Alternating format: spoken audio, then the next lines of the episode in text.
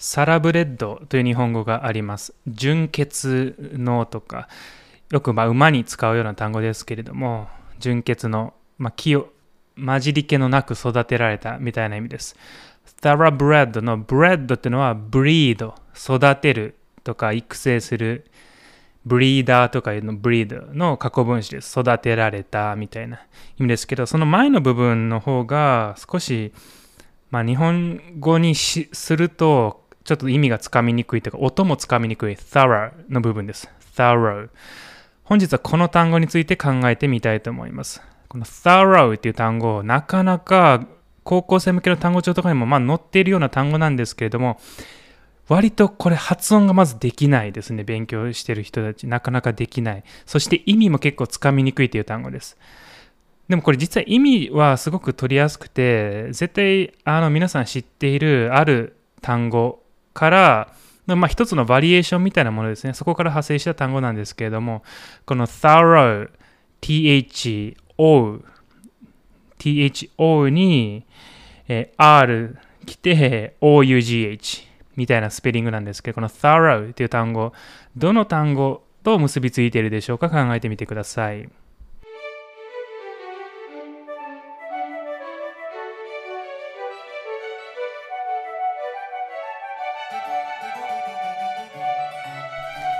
やるせな語学の英単語ワイズアップ。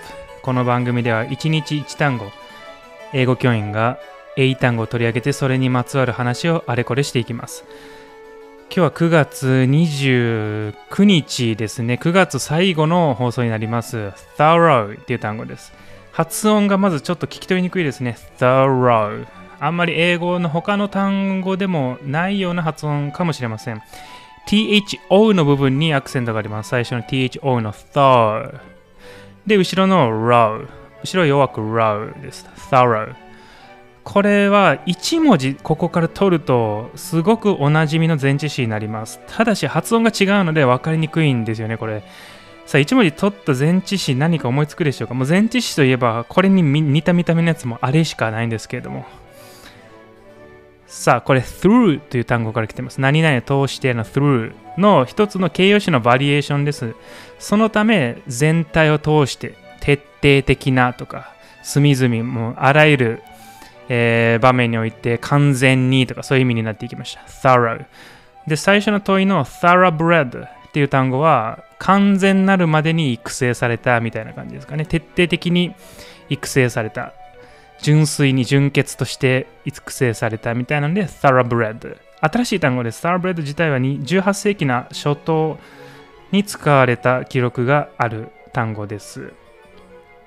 で、本日はこの単語についてですね、まあ、話していこうと思うんですけれども、もともとは古英語にあった前置詞です。古英語の時は thurach みたいな単語でした。thurach で、この単語は古英語にあるってことはゲルマン語由来の単語なんですけれども、西ゲルマン語と言われる、まあ、ドイツ語とかには同じような単語見られるんですけれども、北欧、北の方のゲルマン語にはこの似た系統はないとされてるんですよね。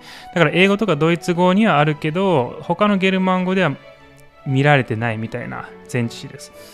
ドイツ語ではドゥルヒって言います。規則的に、えー作られますね。英語の th の音はドイツ語で語頭で D になることが多いので、英語の thank がドイツ語のダンケになるみたいに。えー割と規則的な発音ですね。英語の読まない GH はドイツ語で CH、ゼーハーって言うんですけど、あのイッヒのヒみたいな音になったり、バッハのハみたいな音になるので、規則的な単語です。古英語はドイツ語の方に見た目近いですね。thurch、thurch、th の thorn っていう文字の後に u の母音が来ます。順番逆ですね。thurh です。thurh。だから順番が、現代英語では through で thr の後に母音ですけど、順番が書いてますね。thur です。これ、まあ、音韻転換って言って、文字が隣同士で入れ替わるみたいな現象なんですけど、まあ、よくある現象ですね。3の3が助数詞、3番目の時の third になる時に、R と母音の位置入れ替わりますよね。3ってやったら THR で始まるのに、third ってなると TH 母音 R ってなります。こういった感じで隣の音と入れ替わるのは、まあ、よくある現象です。雰囲気が雰囲気、雰囲気が、本来雰囲気が雰囲気って言ったりするようなもんですね。まあ、それが起きて、現代英語、古英語のスルフがいろんなバリエーションが出てきたとされています。で、この thorough っていう形容詞の、まあ、直接的な語源は、古英語におけるこの thruh っていう前置詞の一つのバリエーションですね。形容詞的な用法で、thruh、thruh みたいな感じで使われて、th と r の間に母音が入って、thruh みたいに使われていたのが、中世の頃も thruh とかやって、thorough とかなって、現代語に入っていったっていう感じです。だから、純粋にずっと古英語からある単語ということです。ラテン語とかの影響を受けていない単語です。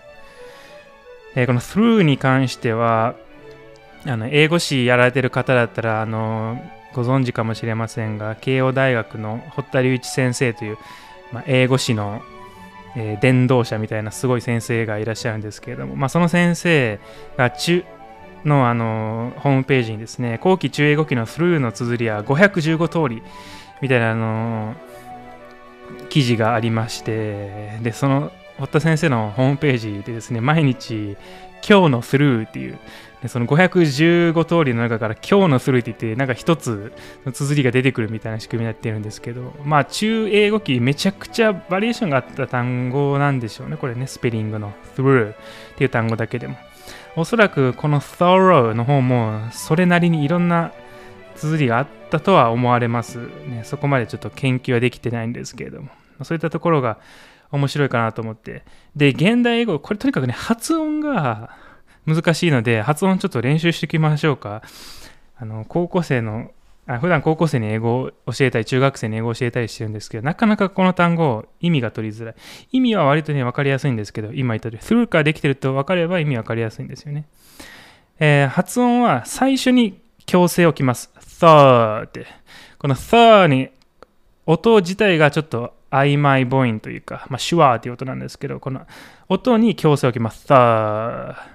これがあまりないですね、アメリカ英語で他に。にアクセントを置く単語って。で、後ろは row です。row。ね、R-O-U を o って発音します。GH はもちろん発音しません。row。だから thorough ですね。発音 thorough。thorough。副詞になって ly がついて thoroughly とかもよく使います。徹底的にみたいな意味で。thorough、ね。ぜひこの発音身につけてほしいなと思います。